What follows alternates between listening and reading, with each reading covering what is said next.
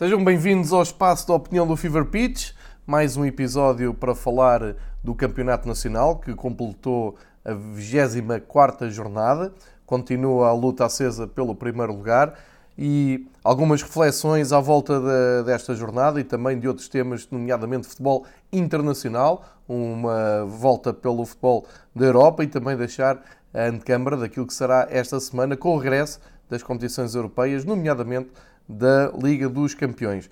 Começamos então pelo Campeonato da Liga NOS, 24 jornada eh, concluída e eh, alguns momentos de grande emoção, eh, ou de falta dela, eh, depende do ponto de vista de, de quem estiver a ouvir. Mas na verdade, no sábado, ao fim da tarde, parecia que o Benfica tinha entregue o campeonato Impressionante o ciclo negativo em que o Benfica entrou, impressionante a falência de ideias que a equipa de futebol do Benfica tem apresentado. Um, é, não é um mês horrível, é mais que isso. São vários jogos em que o Benfica não só não consegue ganhar, como não consegue impor o seu futebol. Mais um capítulo estranho do futebol do Benfica, com Pizzi a ser protagonista ao falhar um segundo penalti, depois de ter marcado o primeiro e depois de já ter estado uh, em destaque com os dois penaltis falhados contra o Moreirense em casa. E o Benfica sai do Bonfim com um empate comprometedor, porque havia ali a esperança, aliás, foi prometido, foi prometido aos adeptos do Benfica, uh, através da Gala Cosme Damião, que eh, a equipa iria dar uma resposta à altura, que os jogadores estavam prontos para dar a volta. Ehm, falou o presidente, falou o treinador, falaram os jogadores, eh, os adeptos do Benfica moveram-se, encheram o setor visitante do estádio do Bonfim ehm, e ao fim de 45 minutos a desilusão continuava. O Benfica não conseguiu fazer ehm, uma exibição eh, capaz de empolgar os adeptos. Mais do que isso, deixou toda a gente muito preocupada com 45 minutos muito apagados, dos piores da época até.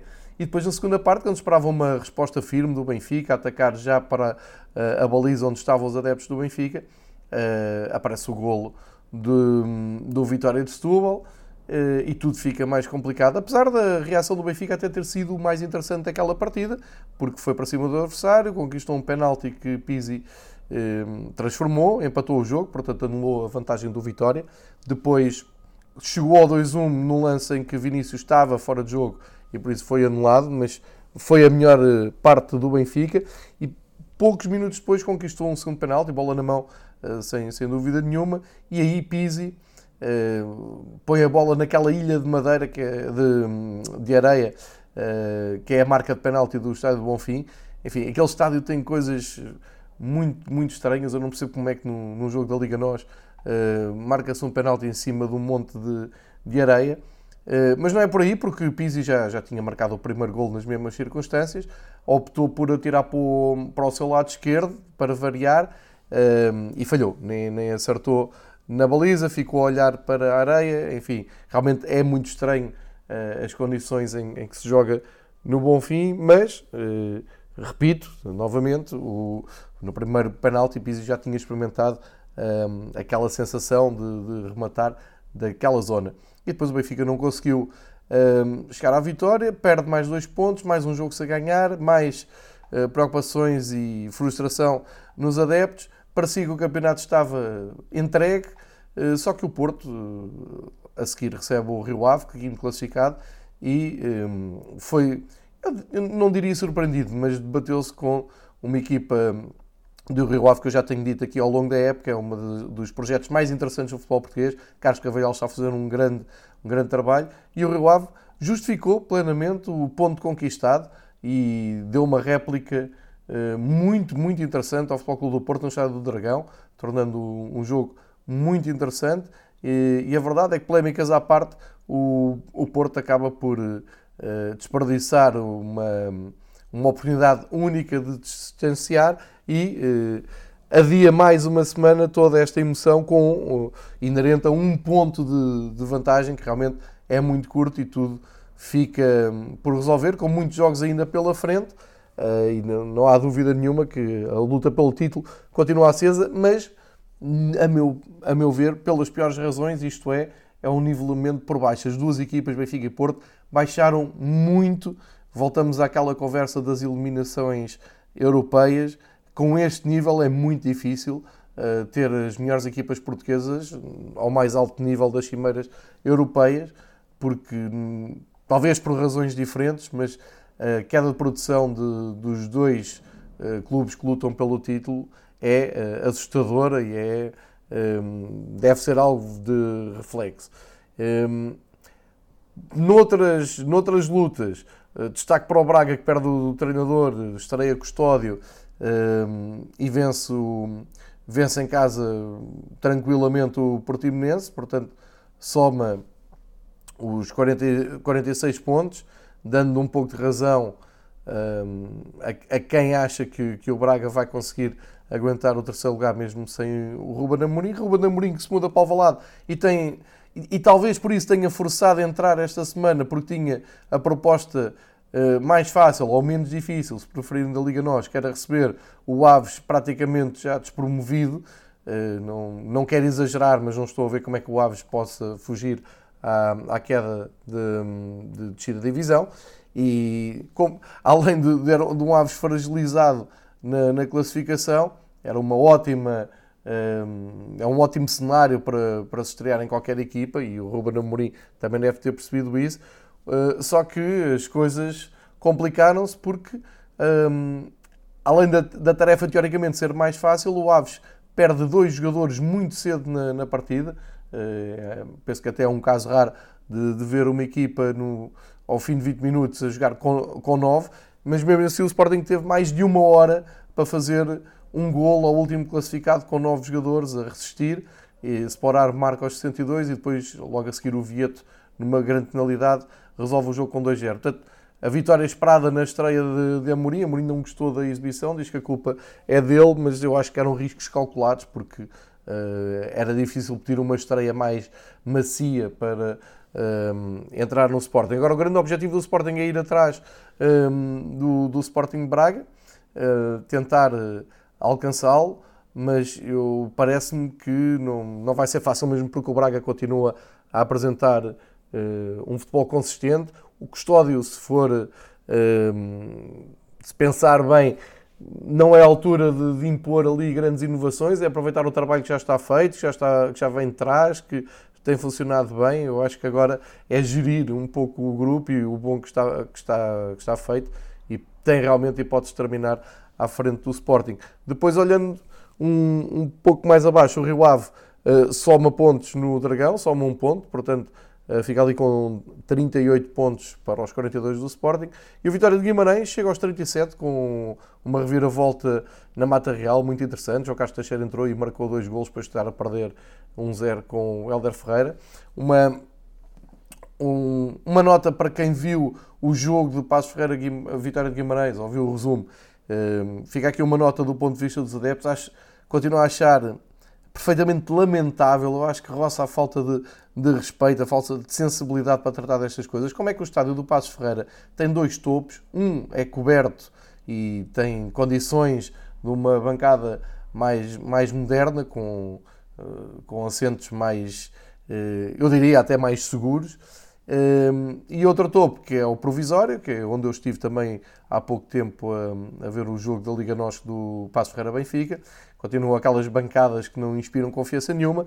E perante um cenário da bancada mais moderna, coberta, com melhores condições, completamente vazia, a contrastar com a bancada provisória completamente cheia da Adeptos Vitória de Guimarães, com um, um tempo de inverno do norte, não é? Via-se que chovia, que estava, que estava frio, não é? Jogo à noite, e não houve a sensibilidade de deslocar os adeptos de Vitória de Guimarães para uma bancada mais confortável, com melhores condições, deixando ali um contraste que eu diria vergonhoso para quem estava a ver o jogo.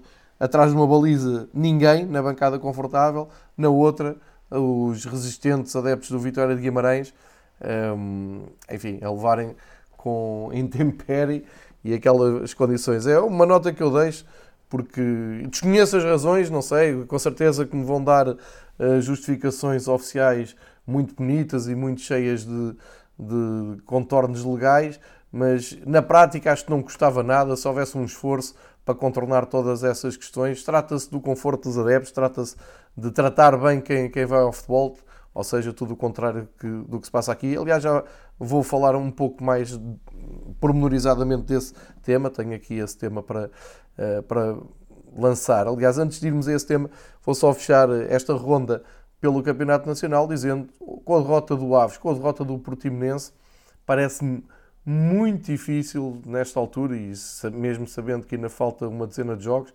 eh, que o cenário da descida seja muito diferente deste. O Aves tem 13 pontos, o Portimonense tem 16, o Passos Ferreira, mesmo perdendo em casa, tem 22. Ou seja, estamos a falar de uma uh, diferença de 6 pontos entre Passos Ferreira e Portimonense. É verdade que duas derrotas do Passos Ferreira Uh, com duas vitórias por Portimonense a coisa pode estar, mas eu não estou a ver o Portimonense a ganhar dois jogos seguidos, muito sinceramente, mesmo porque já teve uh, aquela, uh, aquele efeito da chicotada psicológica que não surtiu logo efeito. Ou seja, voltando àquela velha discussão, um, e também porque o, o Vitória de Guimarães e o Famalicão estão ali nos 37 pontos e vamos colocar a, a fasquia da luta europeia até ao sétimo lugar mas isto é muito otimismo, claro. A pergunta que fica é: do oitavo ao décimo, vamos pôr décimo quinto, vá, para tirar o Passo Ferreira desta equação. Portanto, do oitavo lugar ao décimo quinto, eu vou dizer as equipas que estão: Moreirense, Gil Vicente, Santa Clara, Boa Vista, Vitória de Setúbal, Belenenses, Tondela e Marítimo. Neste momento lutam apenas para serem protagonistas uh, nas jornadas contra as equipas mais mediáticas, como aconteceu eh, este fim de semana com o Vitória de Setúbal, eh, porque objetivos práticos de, e imediatos não têm. Por muito que digam, ah, é mais um ponto para assegurar a manutenção, o próprio Vitor Oliveira, do Gil Vicente, está em nono lugar, disse isso. Pode haver uma quebra por uh, lesionados, castigados, e pode haver ali, até deu o exemplo do Benfica, que de um momento para o outro teve ali uma quebra inesperada, pode acontecer com uma dessas equipas, mas a minha questão nesta luta da da manutenção é, pode haver a quebra, mas por outro lado não estou a ver nem Aves nem Portimonense com capacidade para desatar a ganhar jogos seguidos e recuperar esse terreno mesmo que haja equipas em queda. Ou seja, é o tal limbo de competitividade que se calhar explica um, o 0 a 0 do Belenenses Famalicão, o 1 a 1 do Tondela Boa Vista, o 1 a 1 do Gil Vicente Santa Clara, jogos que acabam por hum, rotundar em pouco interesse e pouca qualidade. Mas enfim, já falámos nisto outras vezes. Ou seja, o campeonato nesta altura vale pela luta pelo título, uh, ainda por cima nivelada para baixo, como eu disse há pouco, e uh, luta pela, pela Europa. Um parênteses aqui para uma afirmação uh, que eu acho pertinente do fim de semana, uh, que foi divulgada nos meios de comunicação. O António Oliveira, treinador do, do Porto, comentador do Porto, nos canais de televisão, penso na RTP, avançou a possibilidade do Futebol Clube do Porto ter o mesmo castigo Manchester City e ficar de fora das competições europeias. Não, não faço ideia que tipo de informação e em que é que se baseia para dizer isto, mas vindo do António Oliveira, é uma pessoa uh, com credibilidade e é uma afirmação pertinente, uh, dizendo mesmo, abrindo pistas mesmo para o facto da aposta do Sporting e do Ruben Amorim ter acontecido antes do final da época, possa ter a ver com o facto de garantir que o Sporting acaba em lugar de ser chamada à Liga dos Campeões caso o Porto fique de fora, como uh, acontece com o Manchester City em Inglaterra. Muito curiosa esta afirmação. Vamos ver se isto tem algum fundamento ou não, mas eh, pode estar aqui também uma, uma pista para aquilo uh, que o Sporting quer para o final desta temporada. Vale o que vale, uh, é, é apenas esta nota, acho que tinha que a deixar porque serve também para refletir. Terminada então esta ronda pelo Campeonato Nacional, ainda muito, muitos jogos ainda virão aí, muita polémica vai acontecer com certeza. Uma das polémicas que mais mexe comigo é hum, aquela nova moda, nova moda que já vem de há uns anos esta parte, de uh, os clubes que recebem, uh, neste caso o Benfica, eu vou ter que dizer o Benfica porque eu não, não conheço muitos casos, já sei que já aconteceu com outros clubes, mas geralmente é o Benfica que move mais gente e aparece um comunicado em vésperas de receber o Benfica a proibir os adeptos que são do Benfica e compraram ingresso para ir para uma das bancadas centrais de levarem adereços para o estádio. Ora, eu quero deixar aqui muito claro, e ver se nos entendemos em relação a esta questão, que eu não sou romântico, nem puro, nem inocente, nem ingênuo, ao ponto de achar que é mau separar os adeptos. Nada disso. Sou perfeitamente a favor. Uma bancada de adeptos da equipa da casa, outra bancada de adeptos de visitantes.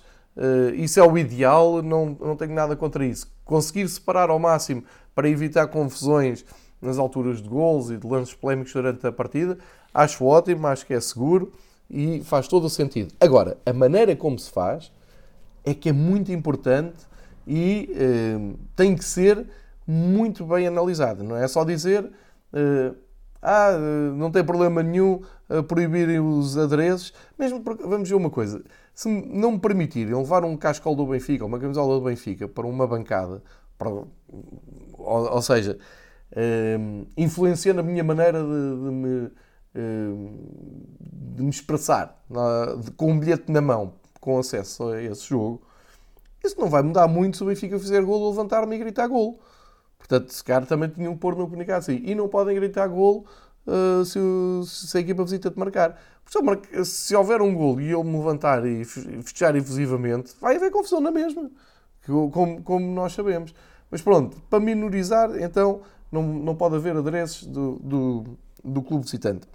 A minha grande questão é a seguinte: se querem mesmo, um, e estamos a falar aqui um, da bancada de sócios e de uma bancada um, descoberta, que é, que é outra bancada, que eu não sei se, se leva sócios ou não, mas isto é completamente irrelevante, porque aqui o que interessa é o clube da casa quer uh, uma ou duas ou, ou três bancadas, ou o estádio todo, o que quiserem, só com adeptos da casa. Eu não tenho nada contra isso tem uma lei para cumprir, que é tem que agarrar numa porcentagem de bilhetes e vender ao clube visitante. Isso é igual para todos, é uma lei que existe. Se não cumprirem, têm que depois pagar uma multa, serem uh, castigados, não sei com, com que nível. Isso é tudo tranquilo. Posto esta parte, e acho que é, uh, que é pacífico, entra a outra parte. Geralmente, a procura cede a oferta. Isto é, o, o, número de bilhetes que é, por lei, obrigatório ceder ao visitante não chega para, uh, para a procura, para terminar a procura dos adeptos. E os adeptos visitantes, neste caso Benfica, tentam uh, chegar à via de compra do ingresso para esse jogo por outros meios, inclusive indo ao estádio do, da equipa que joga em casa, neste caso do Bonfim, ou uh, ao site do, do clube, seja o que for, tentar comprar o bilhete. Até aqui tudo bem. O que é que tem que acontecer? Se o clube da casa não quer adeptos do, dos visitantes no, nos seus setores ou nas suas bancadas ou fora da, do, do sítio de visitantes, só tem que fazer uma coisa: responsabilizar os seus adeptos e os seus associados. Isso é muito fácil. O comunicado que tem a fazer é um comunicado para dentro.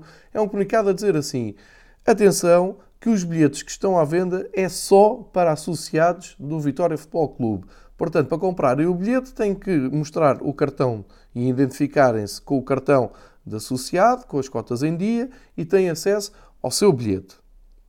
Tudo tranquilo. Isto faz com que já não possam vender para acompanhantes de sócios, porque eu não sei se um, acompanhamento, um acompanhante de um sócio que se calhar vai comprar um bilhete mais caro não é do Benfica e não quer levar um cascal, porque não podem proibir isso. Isso não pode ser controlado, desculpem lá. Isso, se querem controlar só adeptos do Vitória, têm que fazer um comunicado a dizer os bilhetes são só para adeptos do Vitória, só para sócios. E controlem isso. E responsabilizem esses adeptos do Vitória. E expliquem que não querem adeptos de clubes visitantes aí. Porque, aqui é que está a grande questão, depois é fácil vender aos adeptos da casa bilhetes a, sei lá, 5, 10, 15 euros e depois porem à venda, porem à venda ingressos livres de obrigação de qualquer documento, ou seja, não têm que ser sócios, não, não, não têm que ter lugar cativo, nada disso. Portanto, qualquer comum mortal pode chegar lá e comprar um bilhete a 30 euros, que dá muito jeito para as finanças do, do clube que vende, e depois de munido com esse bilhete, toma lá um comunicado a dizer: bem, quem comprou bilhetes mais caros, atenção, pode entrar, mas não pode levar cá as coisas. Isto, isto não, isto não é nada. Isto tem que acabar. Porque, ou bem que não, porque isto é o melhor dos dois mundos. E volto à minha introdução neste tema. Compreendo perfeitamente que os clubes queiram separar os adeptos da casa e queiram que os adeptos da casa estejam confortáveis nos seus lugares e não tenham que levar com adeptos de, dos clubes que vão lá visitar o estádio. Tranquilo, para mim isso é-me igual. Agora, não podem ter o melhor dos dois mundos, é não quererem lá as pessoas, mas venderem bilhetes a essas pessoas. E depois vender os bilhetes a essas pessoas, obrigá-los a cumprir uma lei invisível, que é com base num comunicado, eh, que, com que depois os seguranças e a polícia em dia de jogo se baseiam para tirar cascóis a crianças, a senhoras, a jovens, que, como eu vi, por exemplo, em Famalicão, como eu vi, por exemplo, em Chaves há uns anos, num, num cenário deprimente, porque isto não pode continuar. E se é por aqui que passa então a pedagogia e chamar gente ao estádio, e isto é que é a liga com talento e, futebol para, para os adeptos, então parem, parem, pensem todos. Pensem todos o que é que andam a fazer, porque isto não é nada e mantenho eh, a, a, a minha teoria. Se querem só adeptos. Aqui é um problema. Se querem só adeptos do Clube da Casa, se calhar, em vez de terem lá. Eu, eu nem sei, nem vi quantas pessoas é que estiveram no, no Bonfim, mas sei lá, em vez de estarem lá uh, eh, 5 mil ou 10 mil pessoas, vão ter menos. Vão ter menos, porque as pessoas que não conseguem lugar no setor visitante depois não vão conseguir ir para as bancadas uh, mais afetas a sócios e adeptos do clube da casa e, portanto, os, os adeptos da casa não chegam para encher o estádio. Isto é que é revoltante, porque se me dissessem assim, a bancada dos sócios do Setúbal está esgotada e a outra também está esgotada e, portanto, não vai haver bilhetes para adeptos Benfica. Tranquilo, tem que se dar é, prioridade aos adeptos da casa. Isso é assim em qualquer estádio. É assim em Guimarães, é assim em Famalicão, é assim no Dragão, é assim em Alvalade, portanto, para mim tudo bem. Agora, a chique espertice de, ok, nós temos aqui duas bancadas. Atenção, metade do estádio ah, portanto, um dos topos não tinha ninguém, a bancada central descoberta não estava, nem, nem, não estava cheia, eu acho que nem a central estava, estava cheia, a central coberta, e portanto temos que refletir nisto. Não pode haver hipocrisias, nem pode haver ingenuidades. Não é a questão dos adeptos estarem uh, devidamente separados e acesso. Não, a minha questão é sempre a mesma. Se querem realmente separar os adeptos, então não sejam uh, hipócritas a vender depois bilhetes muito mais caros que se sabem que são adeptos do clube visitante e depois condicioná-los na sua uh, liberdade de expressão, seja por que motivos for. Fica aqui esta reflexão, porque isto vai acontecer de certeza mais vezes até ao final do campeonato e é uma vergonha que aconteça, é a minha opinião, se for preciso voltarei a este tema. Outro tema que está hum, a surgir com alguma polémica nesta, nesta parte final do campeonato. E que eu acho que no final do, do campeonato, se há algum espaço para refletir sobre estas coisas, se os clubes estão interessados nisto, se, se a Liga e a Federação querem realmente pensar nisto a sério, há aqui uma questão que me parece hum, delicada e ao mesmo tempo uh, evitável. É a questão dos treinadores. Nem é, eu nem vou entrar pela, pela questão da de termos dois treinadores na, na Liga Nós sem o, os níveis exigidos de, de, cursos para, para treinadores. Isto porque há um clube, pelo menos o, o Braga, está-se nas tintas para o facto dos treinadores terem curso ou não terem curso. O, o Salvador já mostrou, o presidente do Sporting Braga, já mostrou que quando tem que escolher um treinador, escolhe pelo, pelo que acredita nele, escolhe pelo que já viu dele um, noutro nível e aposta e, e promove-o. Nada contra. Não, aliás, como se tem visto e como se viu no caso do Ruben Amorim, o facto de ter o nível 2 de, de, de, curso para treinador não impediu de ganhar uma, uma, liga, uma taça da Liga e de uma transferência para o Sporting. Depois temos o próprio Sporting, que uh, reincide no, no, na escolha de um, de um treinador que não pode ir à flash interview, que não tem o, o nível uh, permitido. Um, a, a, minha isto é muito delicado, porque é assim, por um lado, o Ruben Amorim mostra que tem todos os um, as qualidades para, para ser treinador, mas realmente, oficialmente, não tem, um, não tem o, o diploma que oficialmente devia ter. Levanta-se aqui várias questões. Primeiro, eu não vou entrar muito por isto, porque já percebi que há uma má vontade de, da classe dos treinadores em relação a estes, a estes novos nomes e dificultam muito o acesso ao curso, o que eu acho uh, absolutamente lamentável. Portanto, estes treinadores até deviam ter facilidade no acesso, não é na, na execução do curso, nada disso. É o acesso devia ser uh, facilitado, mesmo estão a ter oportunidades na vida que podem não, não voltar a ter, e se calhar há outros na calha para assim acontecer. Por outro lado, parece-me estranho que haja uma, uma regra, ou seja, que haja treinadores que tenham o nível eh, 4, o nível aceitável para treinar, e, e depois tenha que conviver com estas exceções que aparecem uh, porque são facilmente contornáveis. Uh, a mim parece-me ridículo que um treinador do Sporting ou do Sporting Braga, terminado o jogo, não fale na flash porque não tem um, equivalências de curso para isso. Quer dizer, é uma coisa que me faz confusão. Mas depois já se pode sentar na, na conferência de imprensa. Uh, e ao mesmo tempo, clubes que insistem em apostar em treinadores nesta, nesta fase. Ou seja, neste caso acho que é o ideal e o mais sensato será arranjar rapidamente acesso, porque estamos a falar, por exemplo, do Custódio que está a treinar o Braga, neste momento é o treinador do, do Braga, tem um nível 1. Tem um nível 1.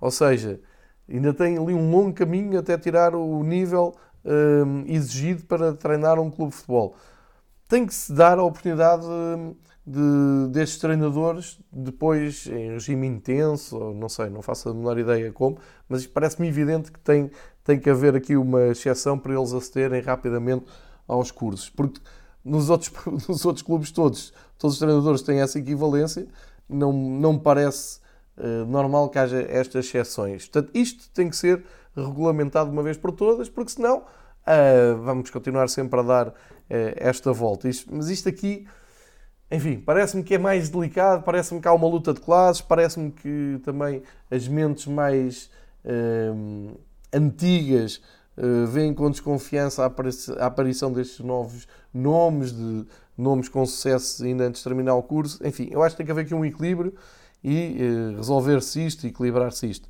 Por outro lado, é uma questão que me preocupa mais e que me inquieta mais é a dança de treinadores uh, durante, durante a competição. Eu acho que Portugal ganhava muito em seguir o exemplo italiano e acabava-se aqui com uh, algumas trocas de treinadores que me parecem perfeitamente desajustadas.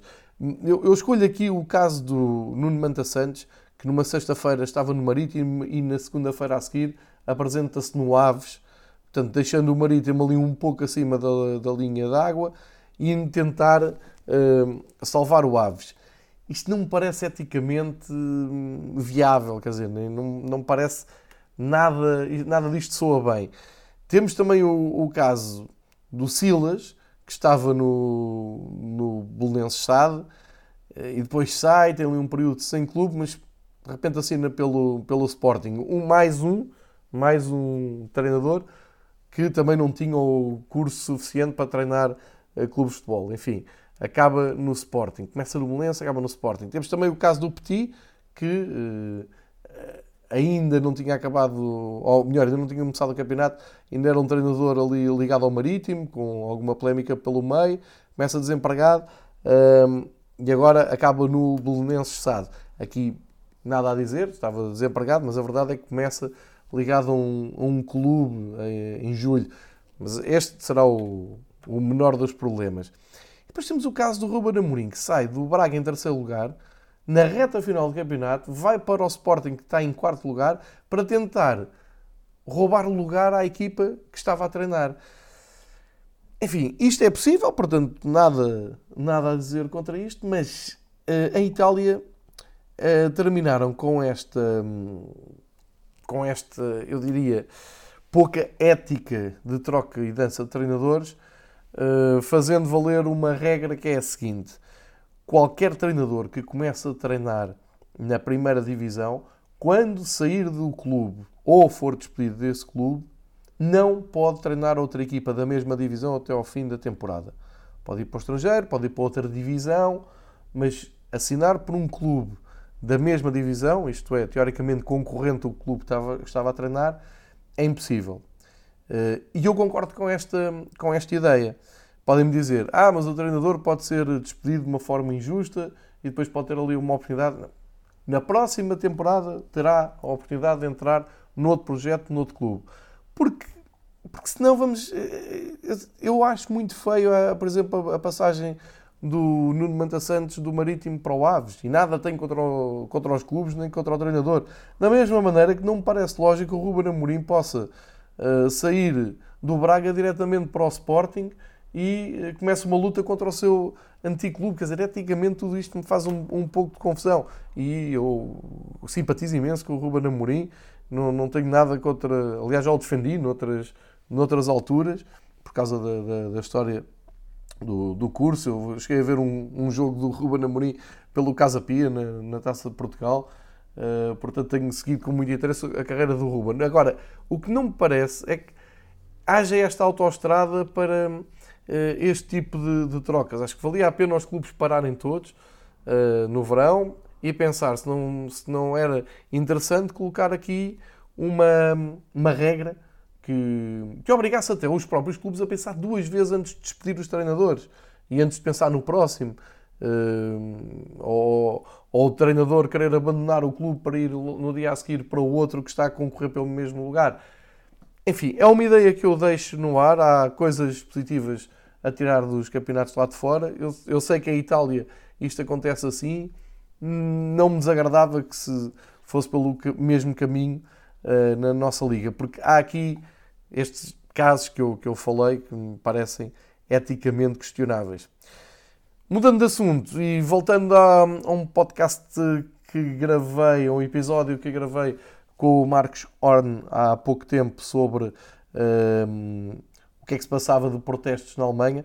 Quero deixar aqui duas notas. Uma de congratular-me por uh, ter visto alguma comunicação social até olhar para este episódio e uh, a tentar explicar de uma maneira mais global, mais didática, mais pedagógica o que é que se está a passar, em contraste com uh, comentários de, de, gente com responsabilidades em, em prime time na, na, televisão portuguesa a dizer disparates atrás de disparates, tal como eu disse na altura nesse episódio, o presidente da Liga não, não, foi, não teve uh, a nobreza de se retratar perante aqueles comentários precipitados a, a, criticar os adeptos do Bayern. Já, passou, já passaram uns dias e já se percebeu que os adeptos do Bayern não estão sozinhos nesta luta, antes pelo contrário, há, to há todas as divisões na Alemanha neste fim de semana voltaram-se a manifestar um, contra o, a Federação e contra o caso do presidente Offenheim.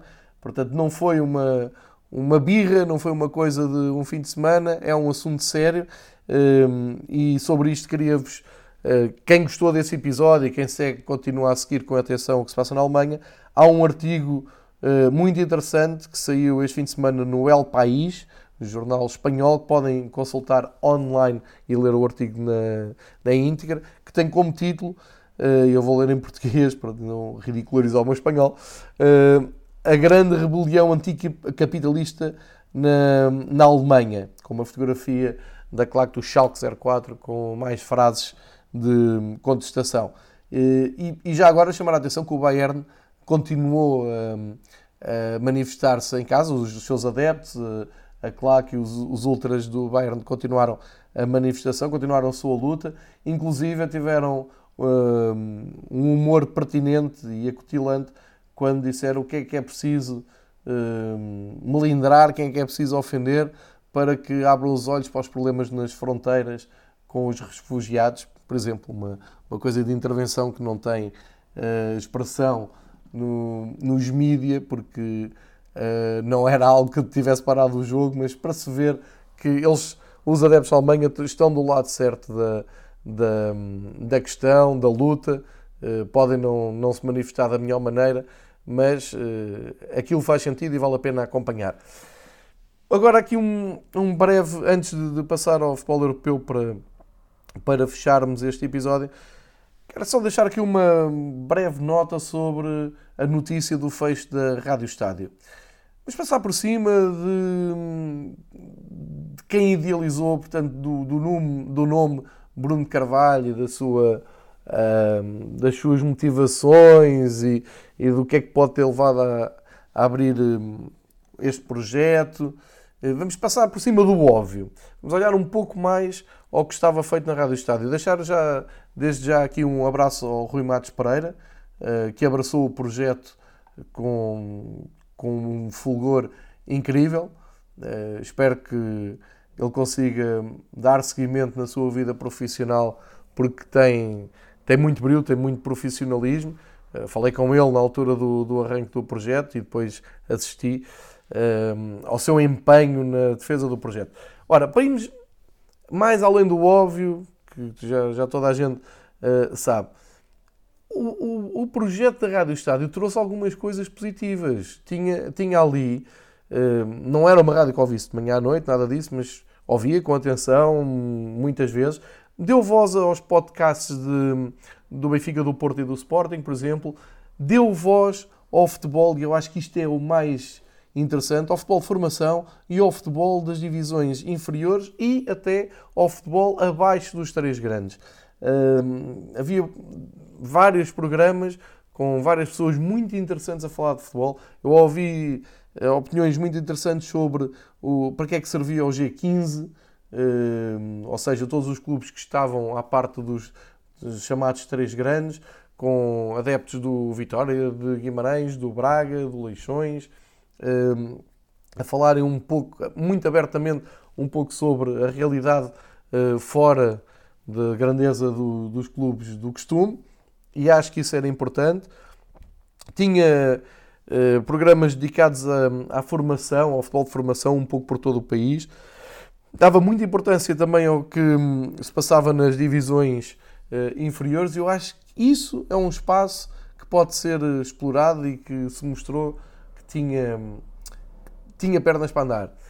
O que era evitável era chamar uh, mais do mesmo para, uh, vamos chamar-lhes, polémicas, nomes como uh, o Bruno Carvalho do Sporting, Miguel Guedes, enfim, e mais alguns. Acho que não traziam nada de, de mais ao, ao, projeto, por isso é que eu disse, vamos ver além do óbvio. O além do óbvio era o que estava ali de bem feito, acompanhar os jogos que estavam a passar na televisão, para quem não estava a ver na televisão, ia no carro e saber o que é que se passava no campeonato inglês, até na reta final do Flamengo, um, jogos da taça com um, uma cobertura quase total. Enfim, havia ali coisas bem feitas, havia ali ideias interessantes. Agora, quando se parte de um projeto deste, é preciso perceber que em 2020 é preciso pagar às pessoas. É preciso pagar, eh, não é só dizer eh, à malta dos podcasts, olha, uh, tem aqui um espaço durante uma hora para terem mais visibilidade, chegarem a mais gente. Não. Quem está à frente do projeto tem que perceber se eu quero ter aquele conteúdo, daquele podcast que está a chegar aos nichos, no caso do, dos podcasts, penso que era o Brinco, o Sporting 160 e o, e o Cavani do, do Porto a culpa é do Cavani, acho que é assim. Eu acho que para terem lá esses projetos deviam pagar, porque aquilo é conteúdo, deviam pagar. E sei que não pagavam, sei que muitos comentadores também iam lá sem, sem receber. Enfim, acho que o cerne da questão sempre é: se querem ter um produto de excelência, se querem ir em frente, é preciso pagar. Mais uma vez, de novo, vou repetir, estou longe de, de discutir a ideologia e, e, e as as motivações de, do responsável que, que abriu a rádio. Queria só destacar, porque acho que é justo, que houve ali algumas coisas interessantes uh, e que valiam a pena ter continuidade. Uh, de resto, desejo que os profissionais que estavam ligados ao, ao projeto um, acabem com dignidade e recebam o que têm a receber e, e por aí fora. Portanto, um abraço a todos eles, especialmente, especialmente ao, ao Rui Matos Pereira. E para terminar, eh, este episódio, que já vai quase numa parte de um jogo de futebol, e só para dar uma pequena nota, em jeito de ponte para aquilo que vem este fim de semana, dizer que na, em Inglaterra o, a notícia do fim de semana foi a vitória do Manchester United uh, no derby com, com, o City. Claramente o Guardiola tirou o pé no, no campeonato. Não, não digo que tenha feito de propósito para perder, mas a motivação não, não estava lá. O Bernardo Silva disse isso no fim, que era inaceitável a exibição do City.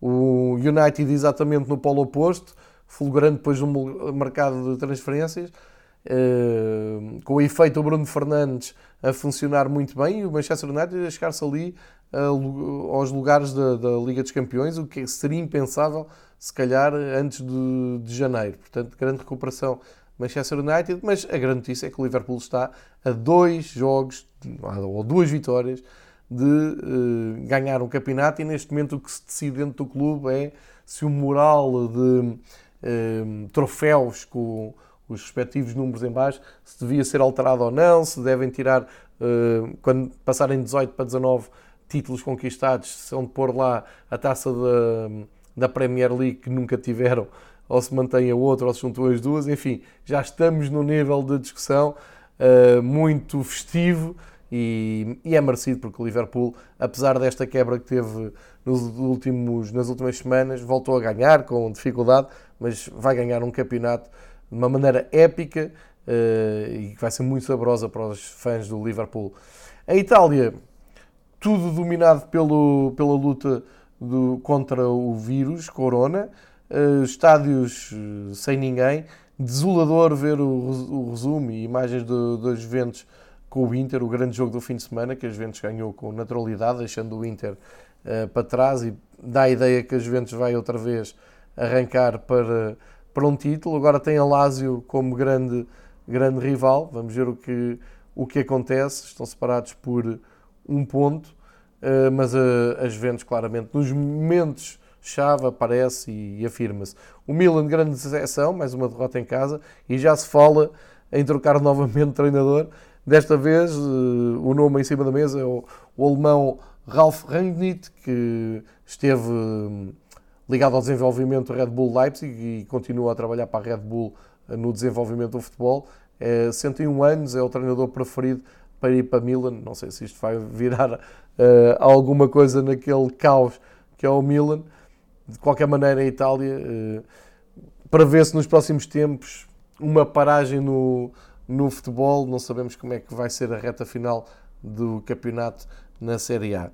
Uh, em França, só uma, um destaque para o facto de Renato Sanches continuar em grande retoma. Fica ligado ao grande jogo do fim de semana, o Lille-Lyon. Lille ganha 1-0, deixa o Lyon bem longe de poder regressar à Liga dos Campeões. E quando eu digo regressar, deixa aqui algumas reservas, porque o Lyon vai ter uh, uma prova de força agora com, com os Juventus e a única maneira de continuar na Liga dos Campeões uh, é ganhar a Liga dos Campeões, uh, com, com, o tamanho da dificuldade que isso é, mas se passar os Juventus continua a sonhar e pelo que fez na primeira volta pode sonhar. Agora em confronto direto na luta pelo campeonato vai ser difícil a equipa do Lyon chegar aos lugares da Liga dos Campeões, por outro lado o Lille nesse aspecto está bem lançado e Uh, repito, com o Renato Sanches em grande, grande momento. Em Espanha, o Real fez o mais difícil, foi, foi bater o Barcelona há uma semana, mas, como se percebia e como também eu disse na, na altura, é um Real muito com pés de barro, muito imprevisível e que vai a Sevilha perto com o Betis 2-1 e lá está, perde novamente a liderança para o Barcelona, que só teve que ganhar por 1-0, mesmo com um penalti do Messi no fim. Um, enfim, o Barcelona muito abaixo daquilo que é costume, volta quase obrigado para o primeiro lugar, 58 pontos contra os 56 do Real Madrid, e agora é o Barcelona que volta a ter favoritismo para ganhar a Liga. Isto é impensável, depois do Real Madrid ter feito o mais difícil, foi bater o Barcelona no Santiago Bernabéu, deixa escapar assim a liderança, de qualquer maneira tudo em aberto no campeonato espanhol, porque as duas equipas também que seguem na frente estão muito inconstantes e ambas estão agora na luta Uh, e numa luta que vai, vai ser dura para continuar na Liga dos Campeões. O Barcelona tem que, uh, enfim, traz uma vantagem do jogo do Nápoles, mas vai ter que superar o Nápoles e o Real Madrid tem que anular a desvantagem trazida de França do jogo com o Lyon. Na Alemanha, o Bayern já acertou o passo, uh, já aumentou para 4 pontos, ou, ou manteve para 4 pontos a vantagem do segundo lugar, onde está o Dortmund. O Leipzig está a 5 eh, e portanto aqui parece-me que já não vai haver grande novidade. Acho que o Bayern vai mesmo correr para mais um título. Destaque para o equipamento que o Bayern usou no jogo com o Augsburgo, um equipamento uh, comemorativo dos 120 anos, muito simples, muito bonito, uma camisola branca com a publicidade e os emblema, o emblema e o logotipo da marca uh, esbatido em branco.